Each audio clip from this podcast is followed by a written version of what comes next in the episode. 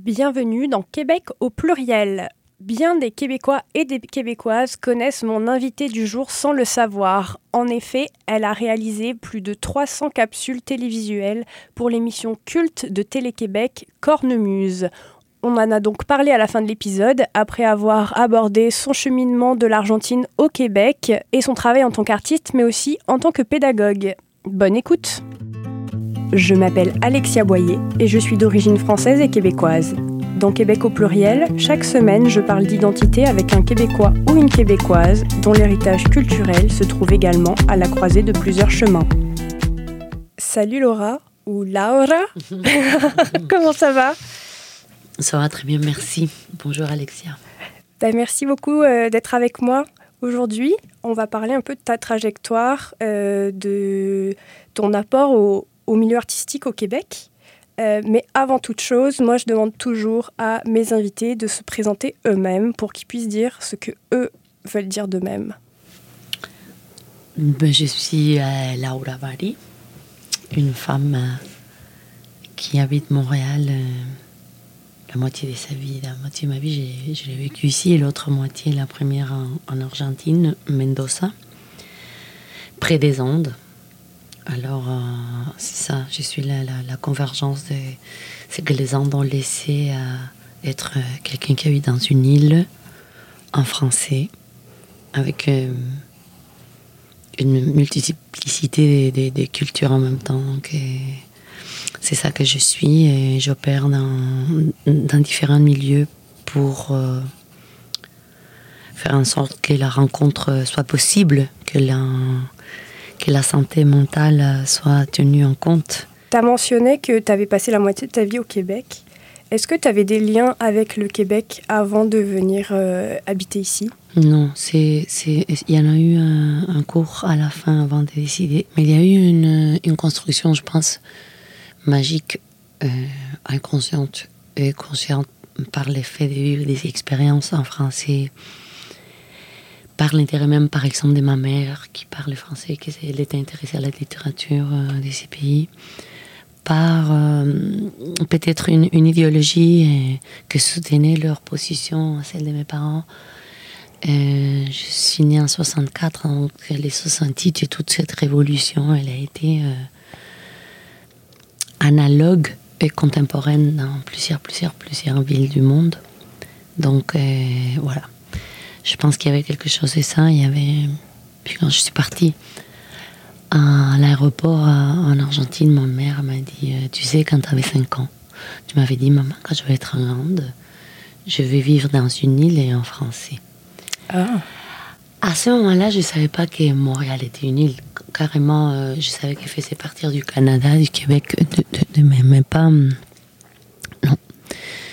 Puis bon, le- on- peut s'enchaîner comme ça, mais c'est.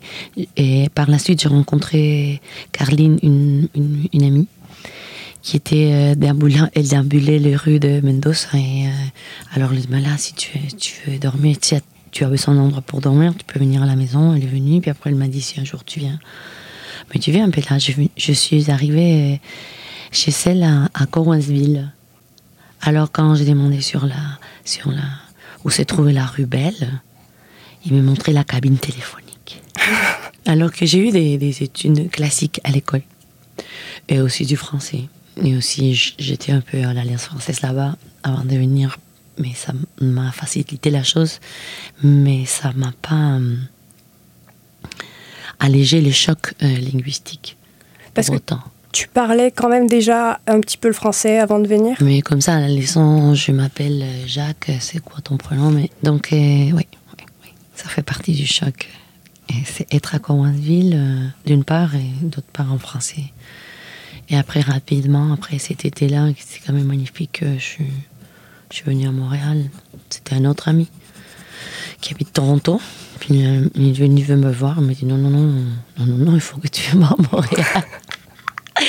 Euh, voilà, au début, tous les gars avaient des moustaches à quoi. À l'époque, c'était comme très, très uniforme. Ouais, ouais. Il n'y avait, pas des, des gens belges comme moi.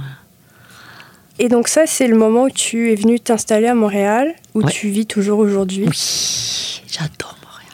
Est-ce que c'est le moment où tu as senti que le Québec, c'était le bon endroit pour toi Ou est-ce que c'était plus tard?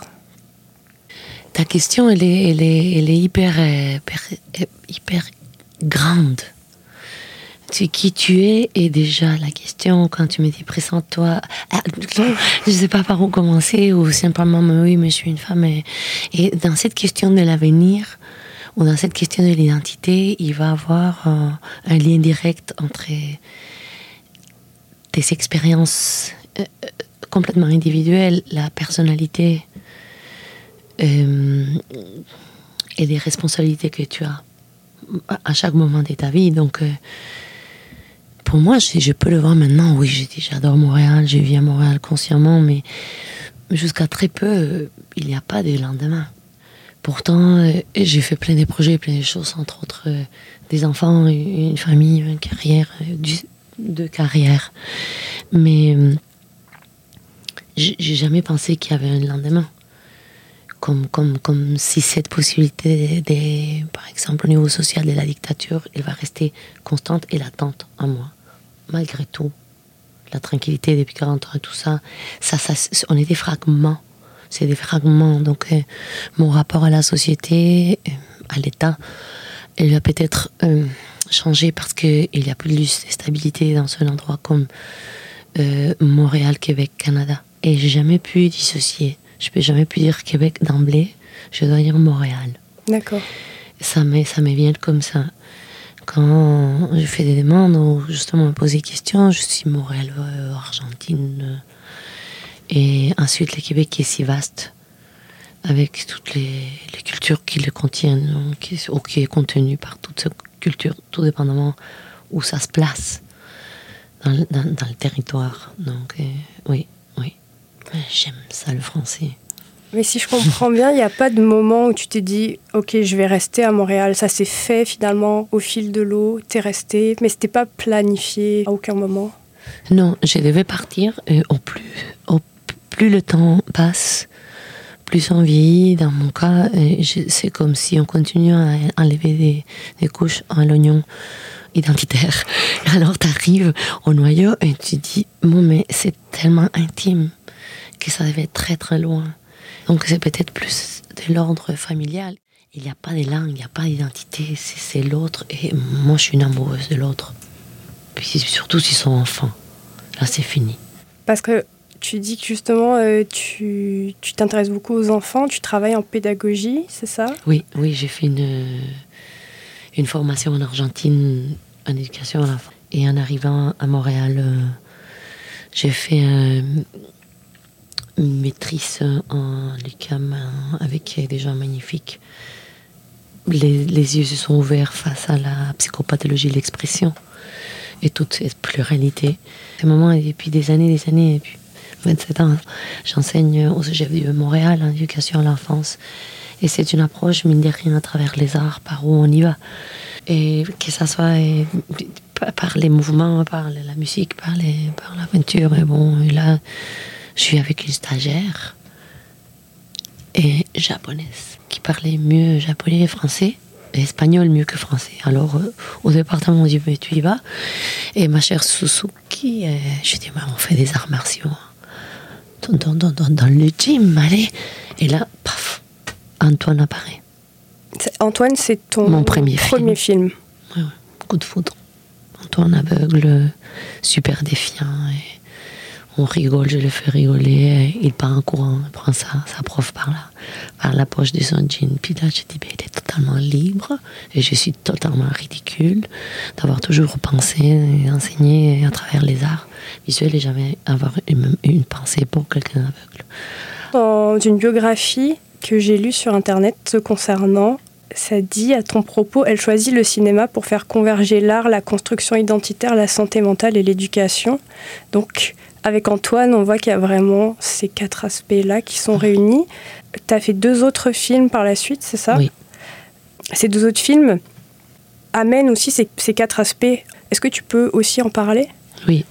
Et pour le deuxième, il s'appelle Ariel et ça se passe en Argentine et c'est l'histoire d'un homme qui perd dans un accident dans une machine à pétrir le pain et ses deux jambes sont déchiquetées.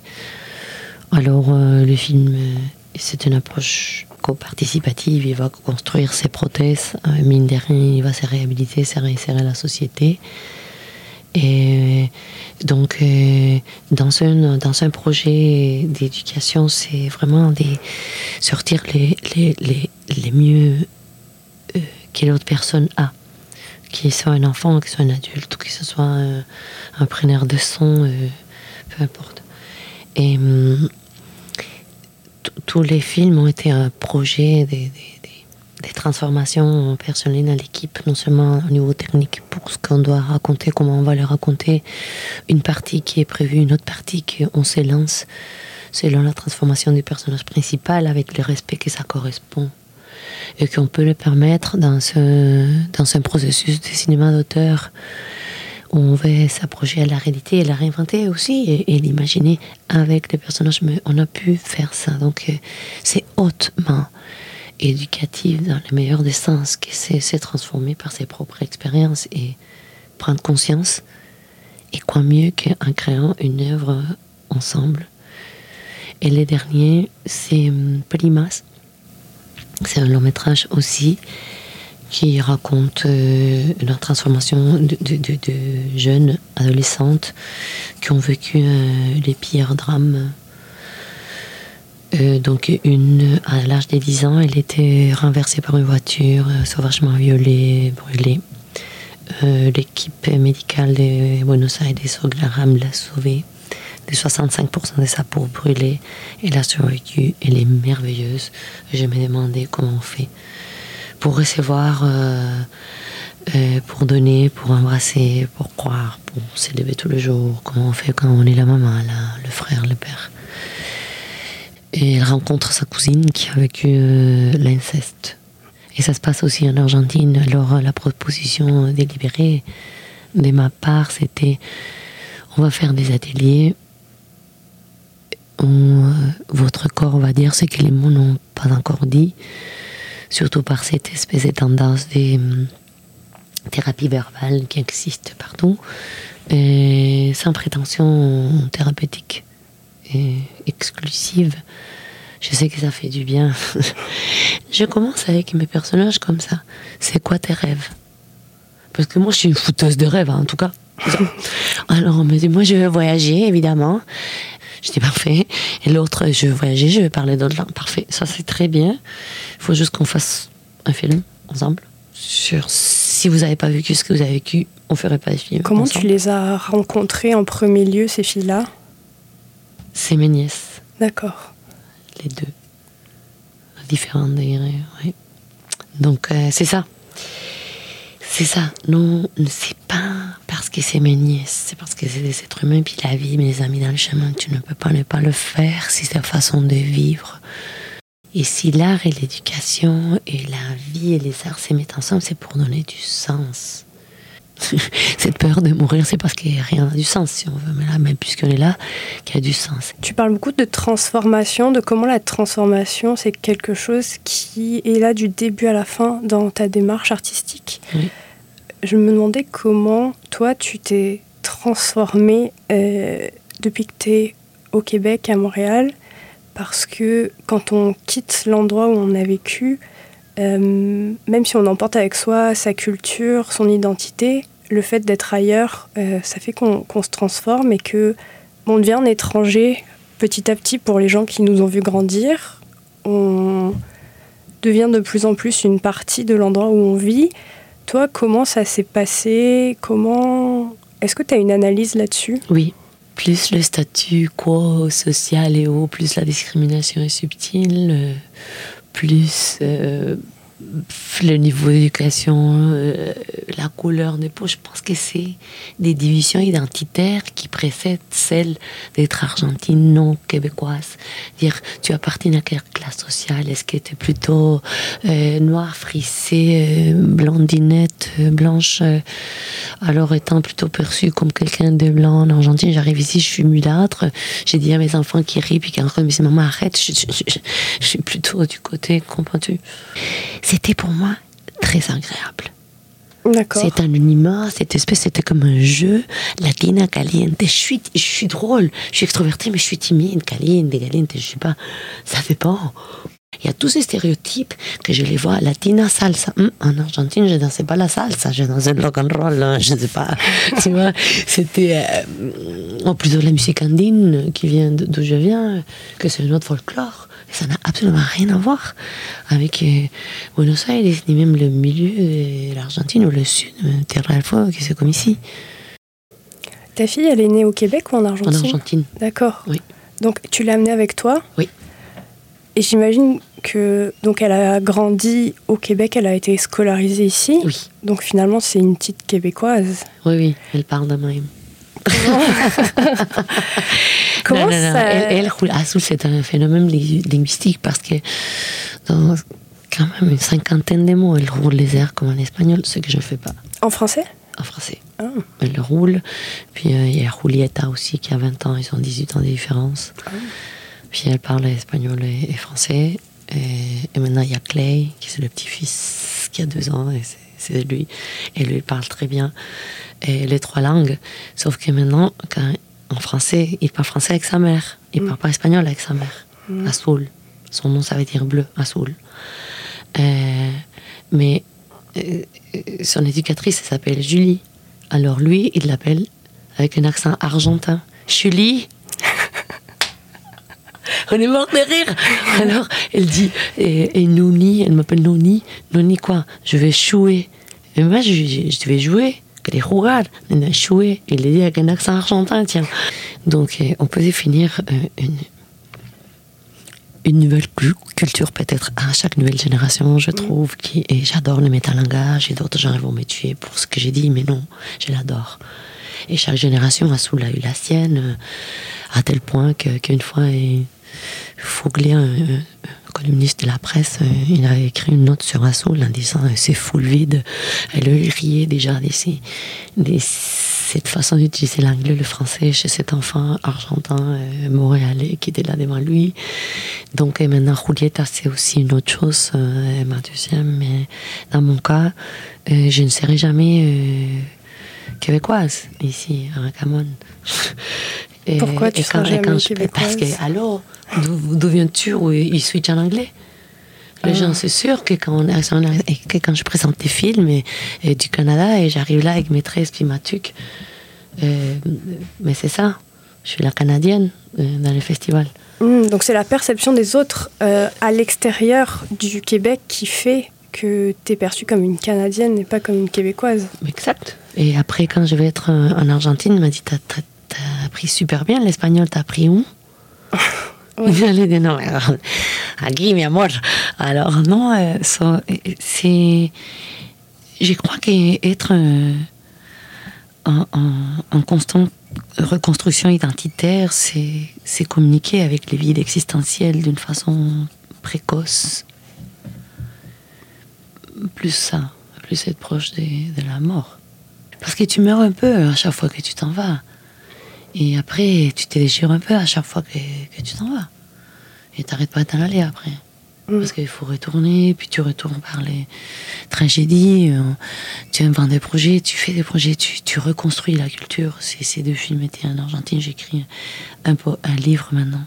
Mais c'est un livre de poèmes, mais tout a été écrit en français. D'accord. Ça va être publié où? Mais on, on attend. D'accord. Je vous attends. j'ai envoyé, j'ai envoyé les, les manuscrits il y a un mois seulement. J'ai eu une bourse de Conseil des Arts et ça s'intitule euh, Le corps est une maison sans grands-parents. Et ça touche exactement euh, c'est ce questionnement qui, qui, qui te tient. Euh, tu sais, Alexia, parce que j'ai dû retourner euh, en Argentine, mais à une ville où j'ai grandi, mais j'ai grandi des étés, c'est les grands-parents maternels, et la maison était saccagée. Alors c'est tout quand je rentre. Et tout ce qui s'est passé dans chacun de, chacun de ces lieux. On compte à l'extérieur, l'intérieur, l'intérieur, puis après on ressort. Le livre, c'est ça. Mais j'aurais jamais pu l'écrire en espagnol, en castellano, comme on dit, euh, parce que parce qu'il y a un nœud identitaire qui s'installe quand tu dois switcher des langues. Mais c'est pas la langue, le français ou l'espagnol, c'est la langue des émotions, vraiment. Comment tu gères celle-là? Et ce qui est super heureux, c'est quand, tu arrives à, intellectualiser, à conceptualiser ou arriver à utiliser le néocortex et dire, OK, de ça, il y a quand même un aller-retour pour chacun de ces, ces, ces, blessures. Et tu vas et tu reviens. J'ai compris, en écrivant ces livres, qu'il y avait directement un lien posé entre mon enfance qui termine au moment que la dictature commence, que j'ai 10, 11 ans j'ai fait toute l'école secondaire en dictature, avec un double discours où tu dois cacher qui tu es, qui sont tes tantes, tes oncles, et faire semblant. Alors je veux être l'autre qui ne correspond pas le, miroir de ces idéaux-là. Donc il y a déjà un dédoublement. Donc quand tu vois notre culture, ben, moi je m'adapte. Et, là-dedans, moi, je suis d'accord à modifier mes valeurs en fonction de ceux de la société. Un petit peu, je prétends pas que des gens me parlent en espagnol. C'est pas ça ma culture.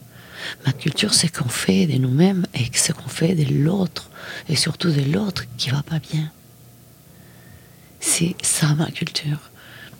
Donc, euh, par où j'y vais, j'essaye. Ouais. Et donc tu dis que tu écris en français parce que pour toi c'est une langue qui te permet de prendre du recul par rapport à des émotions qui sont en espagnol.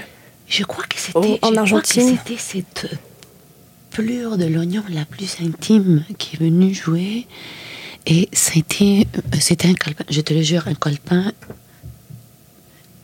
un calepin grand comme ça, je le dessine comme ça, qui est acheté au dépanneur, que ça coûte 10 sous.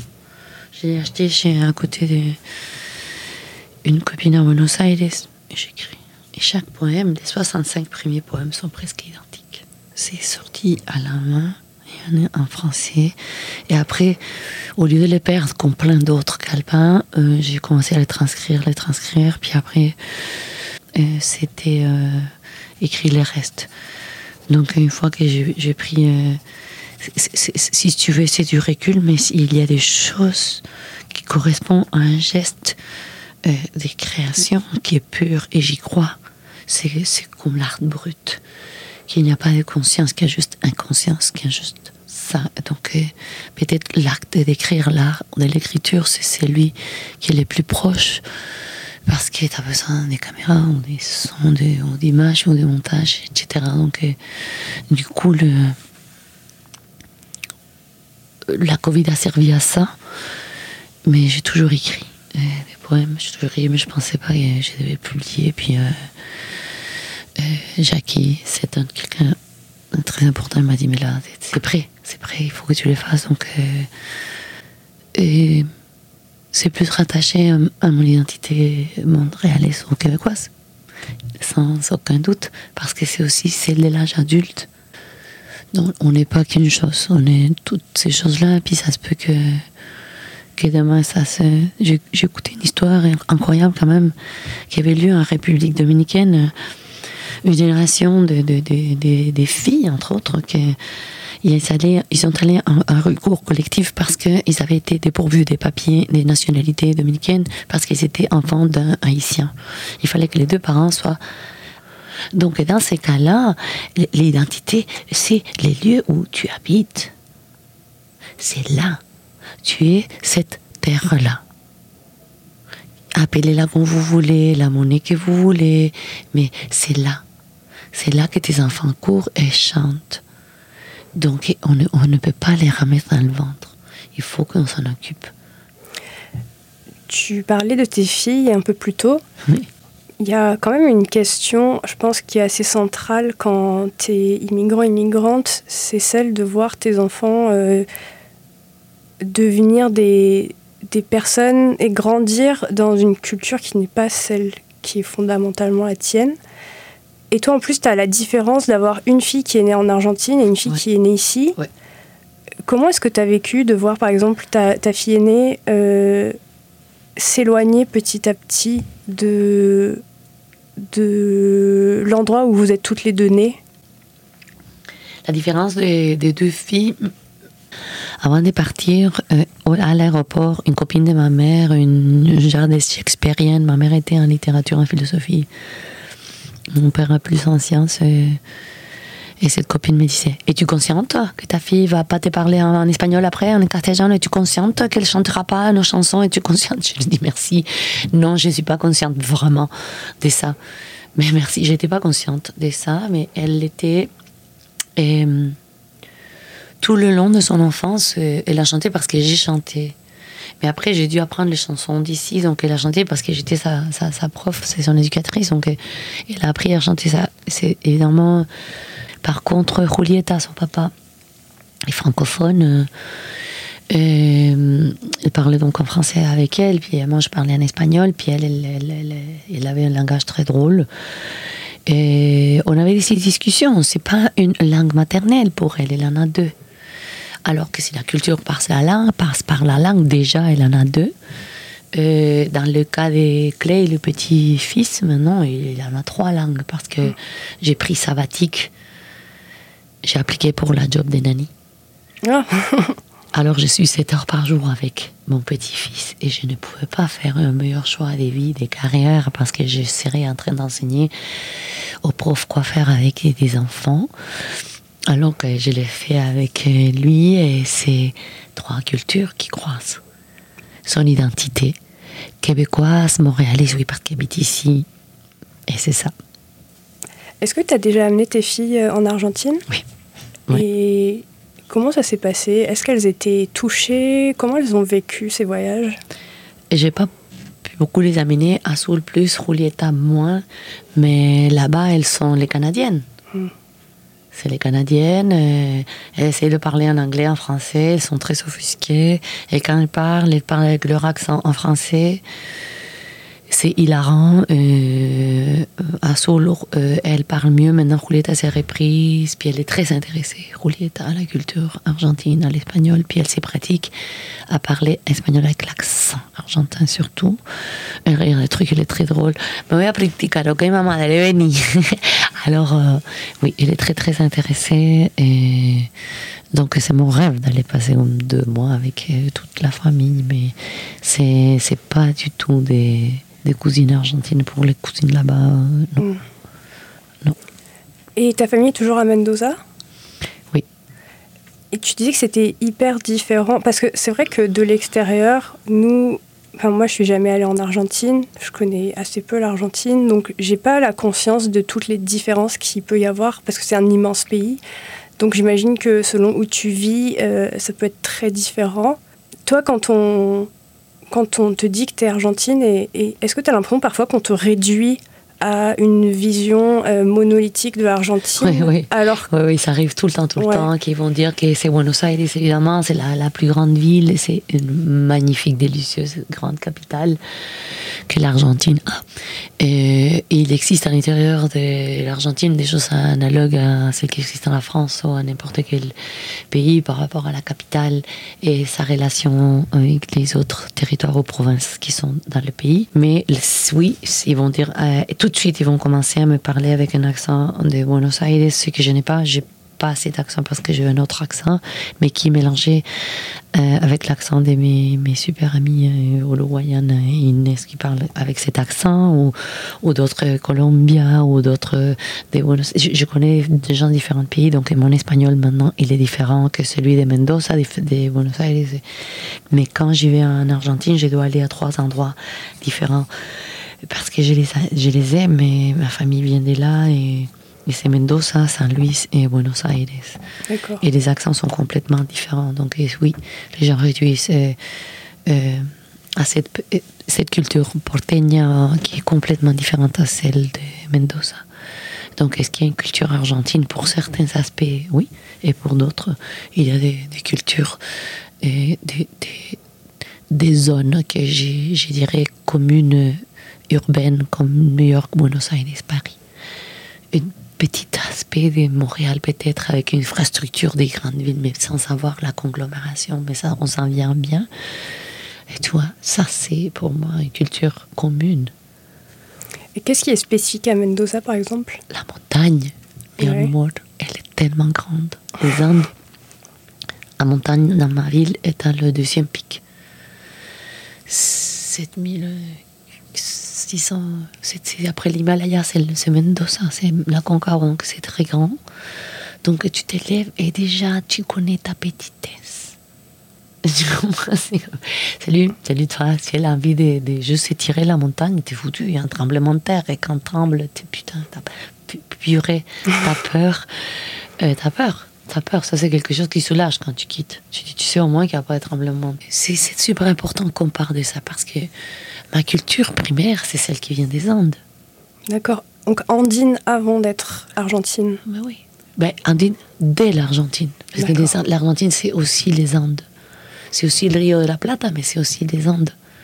Et le nord, à euh, Salta, il y a les sept couleurs comme au Pérou, ou le sud, en Tierra del Fuego, où le fou de Magallanes est parti puis passer en bateau, où les baleines passent. Ils vont se reposer au Chili, ils passent par l'Argentine, les baleines donnent des bisous au Saint-Laurent, ils s'en vont en Argentine, puis après les filles font le tour. Oui. Tu vois? Alors c'est quoi la culture des baleines? C'est celle qui relie toutes les côtes. C'est une autre façon de définir, mais... D'ailleurs, euh, pour l'anecdote, quand je réfléchissais au logo du podcast, à un moment j'avais envisagé la baleine, parce que c'est ça, je m'étais dit, elle est dans le Saint-Laurent, mais elle est aussi dans tous les océans. Exact. C'est joli, c'est vrai, c'est joli, c'est vrai. Alors, alors et, et dans, quand tu et c'est Mendoza, c'est des Andes. Alors, il y a les Andes, il y a les gens qui habitent en haut, mais aussi les gens qui habitent dans la vallée. Les gens qui habitent dans la vallée font du vin dans un endroit où le vin ne peut pas pousser parce que le, climat il est très froid le soir, la nuit puis très chaud le jour, mais sont c'est du travail de l'être humain. T'arrives en avion, c'est semi-désertique. T'arrives, il y, y a un cercle vert. Ça, c'est Mendoza. Et d'ailleurs, le vin que tu trouves à la SAQ, c'est de ma ville. C'est le sang de mes ancêtres. Non, mais là, c'est ça. Alors, tu vois, les Incas, les guys, il y avait un chemin qui, avait, qui allait de Pérou euh, jusqu'au sud de l'Argentine. La colonne vertébrale des Amériques, c'est même Amérique du Nord, c'est cette montagne, ces pliments. C'est ça que, c'est ça que j'ai dans les veines.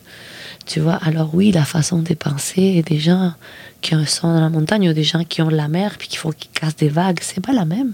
Alors qu'est arrivé dans une île où c'était assez plat. C'était une ressemblance de, avec Mendoza parce que tu peux pas faire de gros édifices. Donc Montréal n'avait pas une grande, grande conglomération de buildings comme maintenant.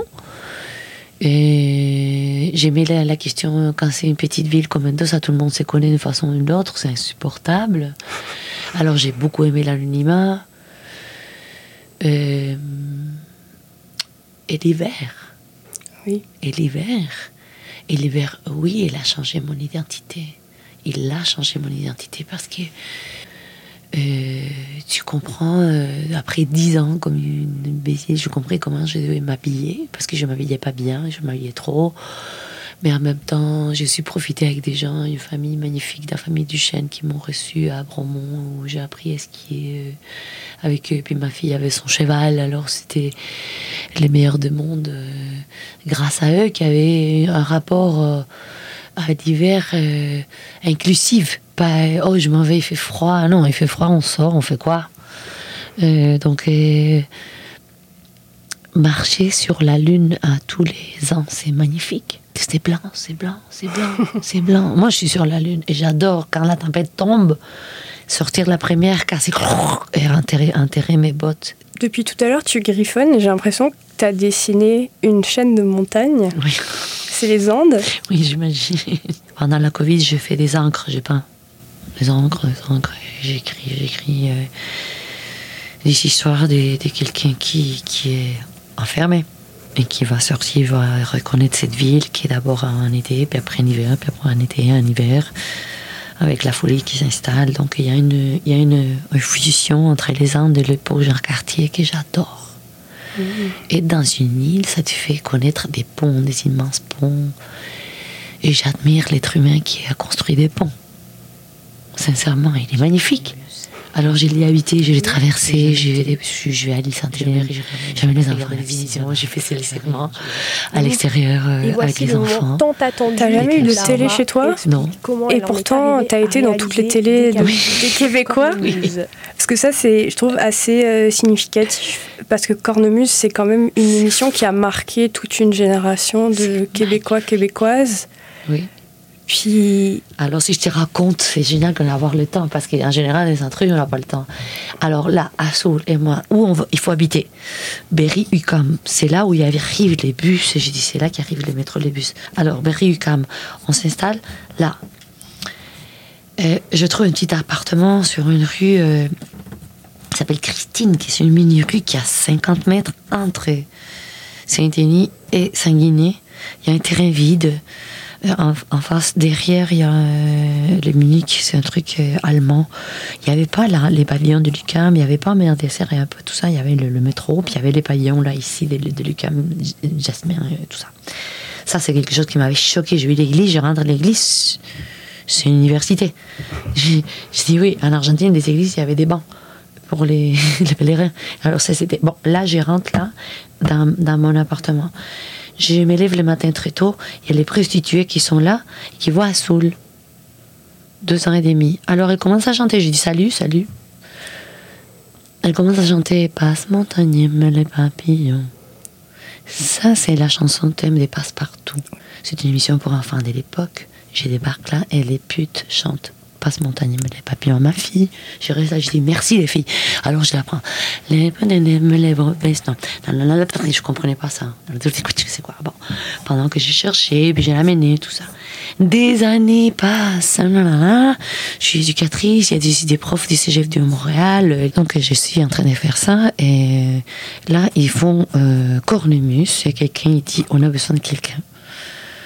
Pour les enfants, ça marche pas. Et quelqu'un a dit, je connais euh, quelqu'un qui fait de la magie avec les enfants. Alors, euh, je commençais à faire l'émission. La productrice de Cornemuse, c'est Carmen Bourassa. Qu'elle est, elle est décédée, je l'embrasse. Où elle se trouve. Carmen Bourassa, c'est la productrice des Passe-Partout. Ah, c'est la même productrice qui a Oui. fait Passe-Partout et Oui. Cornemuse. Oui, c'est elle qu'elle a la psychopédagogie dans les sons, tu comprends Qu'elle avait fait ça. Alors je la rencontre par hasard. Je dis ah c'est vous? Et moi je savais pas qu'il y avait des, des- c'était la productrice de la boîte de téléfiction, des télé. Alors je dis, c'est les putes qui m'ont enseigné ta, ta chanson. Elle me dit quoi? T'as une minute, viens ici, toi, viens me raconter. Alors je raconte l'histoire. Mais moi, je reviens pas que je suis en train de travailler pour vous. Oh mon Dieu, mon Dieu. Ils avaient besoin de construire comment travailler avec les enfants. Tu sais, c'est Sam Street qui a les capsules, mais Cornemuse aussi, il a les capsules des enfants réels et tout ça. Alors il fallait. Et petit à petit, je m'occupais des comment il fallait diriger les enfants à travers les jeux, à travers les arbres. Je faisais du coup les accessoires. Ils me disaient, mais c'est qui qui a fait les accessoires? Moi? Mais là, c'est une autre poste. Puis après, je me mais là, et le- les réels, c'est, elle fait tout. Elle devrait diriger. Alors je commençais à diriger comme ça. Euh, je vais te poser ma dernière question, qui est un peu la question signature que je pose à tous mes invités. Euh, je pense que tu as déjà pas mal répondu au cours de l'entrevue, mais peut-être que tu auras des choses à ajouter. Si tu devais citer des objets culturels qui représentent ta culture, mais en toi en tant que personne, qu'est-ce que tu citerais? Des objets, des objets. Le vent, le vent, le vent. c'est hyper nécessaire. Le, le, le ciel, le, ciel de Montréal, euh, à la, analogue à celui de Mendoza, il est très bleu, très indigo, très grand. Et Pourquoi ça, le vent? Parce qu'il est indispensable. J'ouvre les fenêtres et tout ça, il y, a- il y en a, il y en a différents, indispensables à la vie. Euh, aussi, euh, j'aime les, stylos, j'aime les papiers. oui, j'ai- toujours des calepins aussi, des livres. Les livres, et là, on arrive à des livres dans toutes sortes de langues aussi. Mais aussi, une... c'est drôle que tu dis ça parce qu'il y a des projets d'écriture, il y en a un qui c'est la, la mémoire des objets, carrément. Et c'est, c'est surtout des objets que j'ai reçus des gens euh, que, que j'aime euh, profondément. Et que c'est des gens que la vie m'a mis des mais que j'ai choisi pour être euh, très proche, aussi proche, ou plus proche que ma famille. Ça, c'est des gens qui sont ici à Montréal ou un peu partout dans le monde aussi, mais les objets que ces personnes m'ont laissés, m'ont donné, sont, je les amène partout si je dois déménager, etc. Donc euh, il y a ça, il y a la, la nature euh, et cette espèce de- de- de paradoxe qui nous permet Montréal de vivre les grands froids et les grandes chaleurs. J'aime euh, la quête de l'équilibre dans, cette euh, cruauté du climat. C'est la fin de mon entrevue avec Laura Barry. S'il t'a plu, je t'invite à aller écouter les autres épisodes de Québec au pluriel, à t'abonner sur ton application de balado et on se dit à la semaine prochaine.